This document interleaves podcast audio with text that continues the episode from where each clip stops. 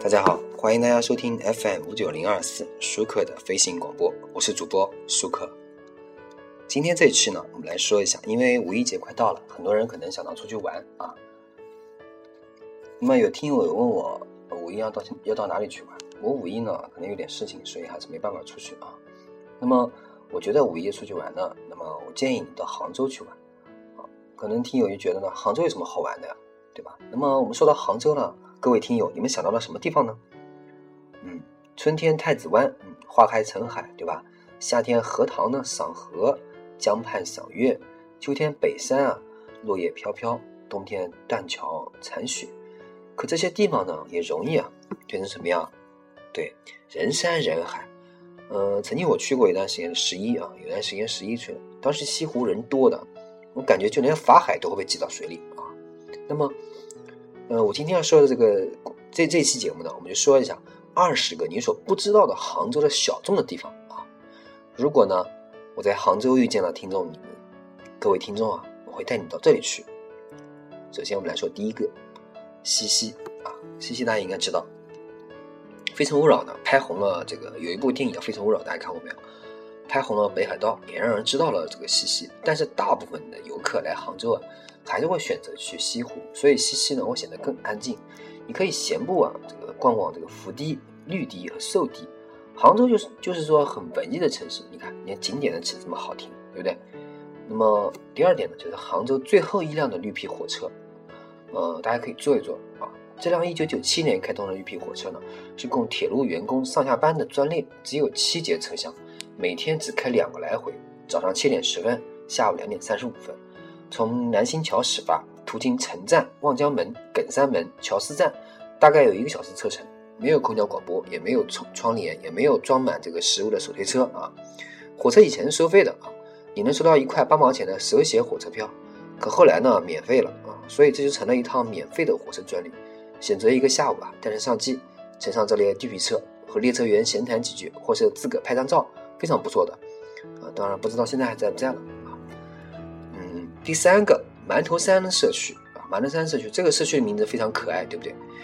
馒头山社区呢，这个馒头山社区啊，位于这个凤凰山脚下，在这里你可以找到老杭州的感觉，密集的老房子啊，站在你家的阳台上都能望到他家的屋顶，人们呢三三两两坐在家门口纳凉，妇人们抱着孩子啊，摇着蒲扇，男人们呢打着赤膊在喝啤酒，而皮肤黝黑的少年啊，在台球桌上挥洒汗水。如果正好是恰逢中午啊，你可以挑家面馆，尝试下坐在路边吃饭的感觉。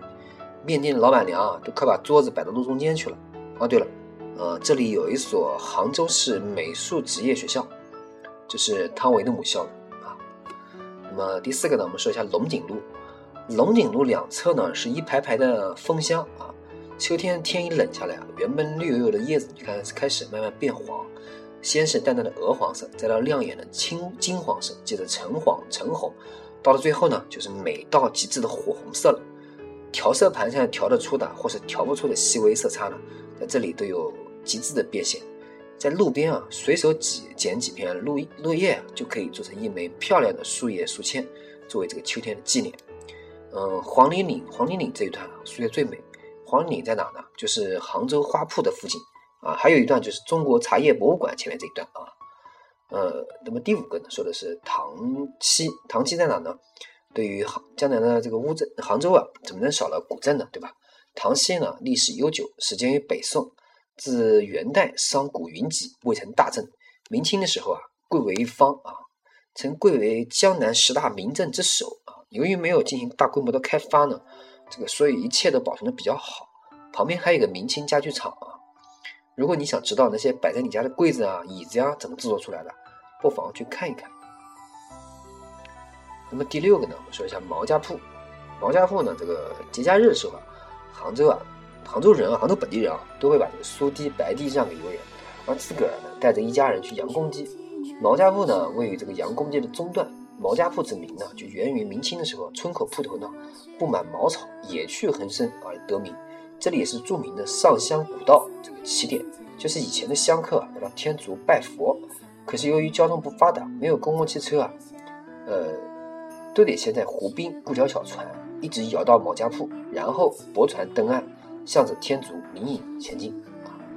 那么第七个天都城，天都城呢，这个你去不了欧洲没有关系啊，这里可以让你大饱欧式风情，缩小版的这个埃菲尔铁塔。虽然这个建筑让人饱受争议啊，但是你只顾浏览就行了。罗马式的广场，还有大家都爱的城堡欧式教堂，当然了，绝对是屌丝逆袭的好去处啊，是不是？好，那么两者，呃，第六、第八个呢，就是两者文化村。呃，这是一个万科旗下的这个田园城镇，主打田园城市的品牌啊。房子买不起，参观还是可以参观的，是不是？这个村庄里，什么都是自自自给自足的。有美丽洲教堂，一所由日本金岛小森建筑事务所设计的全木质结构教堂；有两者博物馆啊，诉说着千多年前呢中国文明曙光的升起；有幼儿园，有风情街，有森林公园。嗯，我从来没会不会见过一个文化遗址会这样美丽。这里地水草丰美啊，这样地搭配的这个匀称。一般的文化遗址呢，展示给我们总是人民离开的原因，因为实在不适合生活。呃，可能是气候突变，可能是战争导致文化遗址上的居住的断裂，但是我所看到两者呢，是一个可以栖息的地方。这段话谁说的呢？是余秋雨说的啊。那么第九个呢，我说一下朝晖公园。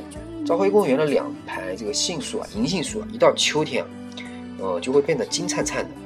呃，新人们拍婚纱照，小孩们拍写真，嗯，所以大家可以去凑一下热闹，还是不错的啊。那么。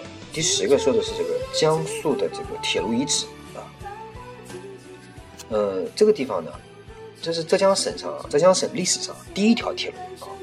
当人们这个徜徉这个拱辰头桥头啊，看到京杭大运河穿梭往来的这个船只的时候，很少有人知道古桥畔曾经有过蒸汽火车的轰鸣声。同样，当人们漫步在宽阔笔直的绍兴路上的时候，极少有人知道脚下踩着呢，才是浙江省首条铁路。江苏铁路的路基，百年前啊，这条南起江干闸口的江苏铁路，正是沿着现现在的绍兴路，通往了湖墅拱宸桥畔，并因此而得名。如果你喜欢火车呢，这里是个不错的去处啊。第十一个，杭州的理想啊，四联一六六创意产业园啊，运河以东，大观路以北，丽水路上的这个杭丝联呢，曾经是杭州乃至全国丝绸行业的老大。但那个是上世纪的事啊！一九五七年，有前苏联专家设计厂房的杭丝联，原名啊国营杭州丝绸印染联合厂，建成以后啊是全国最大的丝绸联合企业。产检进厂，成品出去。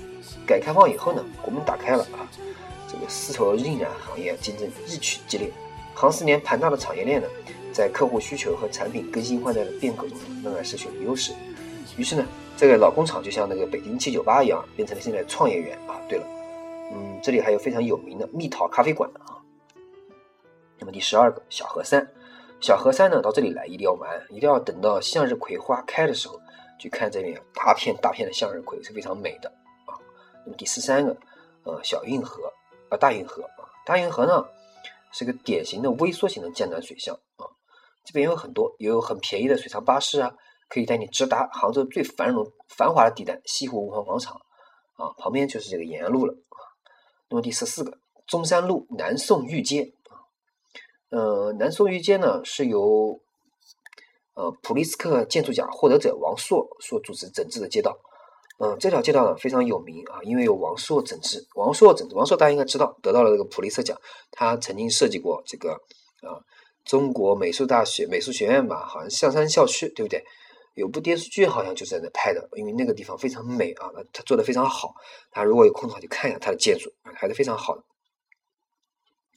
那么在王朔的眼中啊，历史街区的保护呢，呃，是要有延续性的。所以呢，他认为啊，历史或者传统是指一直到今天为止连续发生的所有东西，不是说清朝是历史，呃，这个明朝就不是了，或者清朝是历史，民国就不是了。所以，走在这条六公里的街道上，你可以看见很多很多老房子，啊，那么我说了，刚刚说了象山美月，是不是啊？大家可以看一下。好，那么接着是十五个富义仓，富义仓呢在胜利河畔，当年是南粮北运的中转站，杭州各地粮食集中处，这个被称为天下粮仓啊，是运河边老百姓富质殷实的象征。后来呢，这个时代变迁了，是吧？呃，部分改造为军区家属宿舍和杭州造船厂职工宿舍。再后来呢，一场大火了啊！这个傅义昌呢，嗯，被烧得面目全非。嗯，零七年的时候，幸存下来的傅义昌进行了翻新装修啊，白墙黛瓦、石门木窗、马槽水缸，呃，整修开放了这个傅义昌，从物质粮仓变成了精神粮仓，引进了文化创意企业啊，也就是一个老厂房变 loft 的故事。其实你可以看一下。那么第十六个，loft 四九老虎四九呢，地处杭州拱墅区杭印路四十九号，前身是杭州蓝孔雀化学纤维有限公司的棉锦纶分厂。周围曾经运云集过大量的多型的这个国营纺织厂，这个上上世纪九十年代初呢，呃，这里曾呈现过运河工业文明的繁荣景象。后来呢，这个随着经济结构的调整和转变呢，老厂区呢逐渐由繁荣变成了衰落。这个蓝孔雀公司呢也将该处的锦纶分厂停产，并将这个旧厂房对外出租。后来也跟七九八一样啊，变成了这个现在的这个 loft 四九啊。第十七个九溪烟树。九溪烟树呢？九溪有山，有小溪，有瀑布，有树，有花，有茶田，有鸟鸣声，有泉水声。重重叠叠山，曲曲环环路，叮叮咚咚泉，高高下下树。嗯，来赞美九溪的景色最合适不过的啊。第十八个，接下来说的北山路。北山路呢，绝对是骑脚踏车的好去处，同时也很适合散步。一年四季的景都不同啊。这条路靠山呢，有很多很多小巷通往小山上，附近有格岭、宝石山、宝教塔。还有灵溪湖水、整宝石山、一宝教塔的纯真年代吧。嗯，那么同时这一带呢也有很多很多故居，什么宝清别墅啊、蒋经国旧居啊、秋水山庄啊、青白山庄啊、呃静逸别墅啊、如庐啊等等等等啊。那么第十九个呢，我们来说一下这个江阳板生态公园、杭班菜那个博物馆。呃，江阳板生态公园的前身呢是西湖淤泥疏浚的这个堆积场，堆塞了六年啊，在这个西湖淤泥里面沉睡了数百年的水生陆生植物啊，纷纷发芽。江阳这个江阳板呢，于是变成了以垂柳湿生植物为主的次生湿地。夏季的时候啊，那里有大片大片，就是很多很多的什么呢？格桑花啊。公园的旁边呢，就是这个杭班菜这个博物馆。这里是一个让人流口水的地方啊！满汉全席，宋嫂鱼羹，嗯嗯，这个西湖醋鱼，哎呀，这个大晚上说这个是不是会让人引起不太好啊？是吧？呃，杭州呢有各种各样有趣的博物馆，你如果去看了，你就不知不觉中增长了见识啊。那么第二十个，说最后一个杨梅令，沿满觉陇村啊向西啊。其实我刚刚说满觉陇村啊，这个满觉陇村本身也是个非常美的这个村庄。一到桂花开放的季节呢，绝对是杭州各旅游包的主角。哦，对了，这里还有很多很多青旅啊，像什么忆江南啊、菲奥娜啊。那么说完这个，我们还接着来说这个杨梅岭啊。你就来，就是沿着满觉陇村向西呢，你就来到了一个青石板路啊、粉墙黛瓦、青山环抱、茶地梯田的新农村。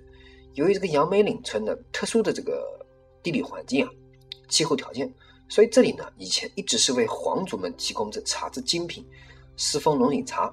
那么现在呢，皇族不存在了，对不对？但是还有国家领导人，于是呢，这里成为了国家礼品茶的定点生产村。沿杨梅岭呢，一直顺着九溪走下去，那就是呃钱塘江了。嗯，那么六合塔呀、宋城呀就在你面前了。所以对于这么个地方呢，有香有山有水，安静悠闲，茶香书香，叫人怎么能不爱呢？是不是？好，那么本期节目呢，我们说了一下到杭州应该要玩的二十个景点，就不要去单纯的。很多人说我去西湖，你也跟着去西湖，是不是？那就不要去了，可以去这些地方，随便挑个地方去玩一玩，啊，其实还是很不错的。那么本期节目呢，就到这里要结束了，感谢大家收听本期舒克的飞行广播，我是主播舒克，欢迎大家与我进行。私信交流，谢谢大家。本期节目播放完毕，支持本电台，请在荔枝 FM 订阅收听。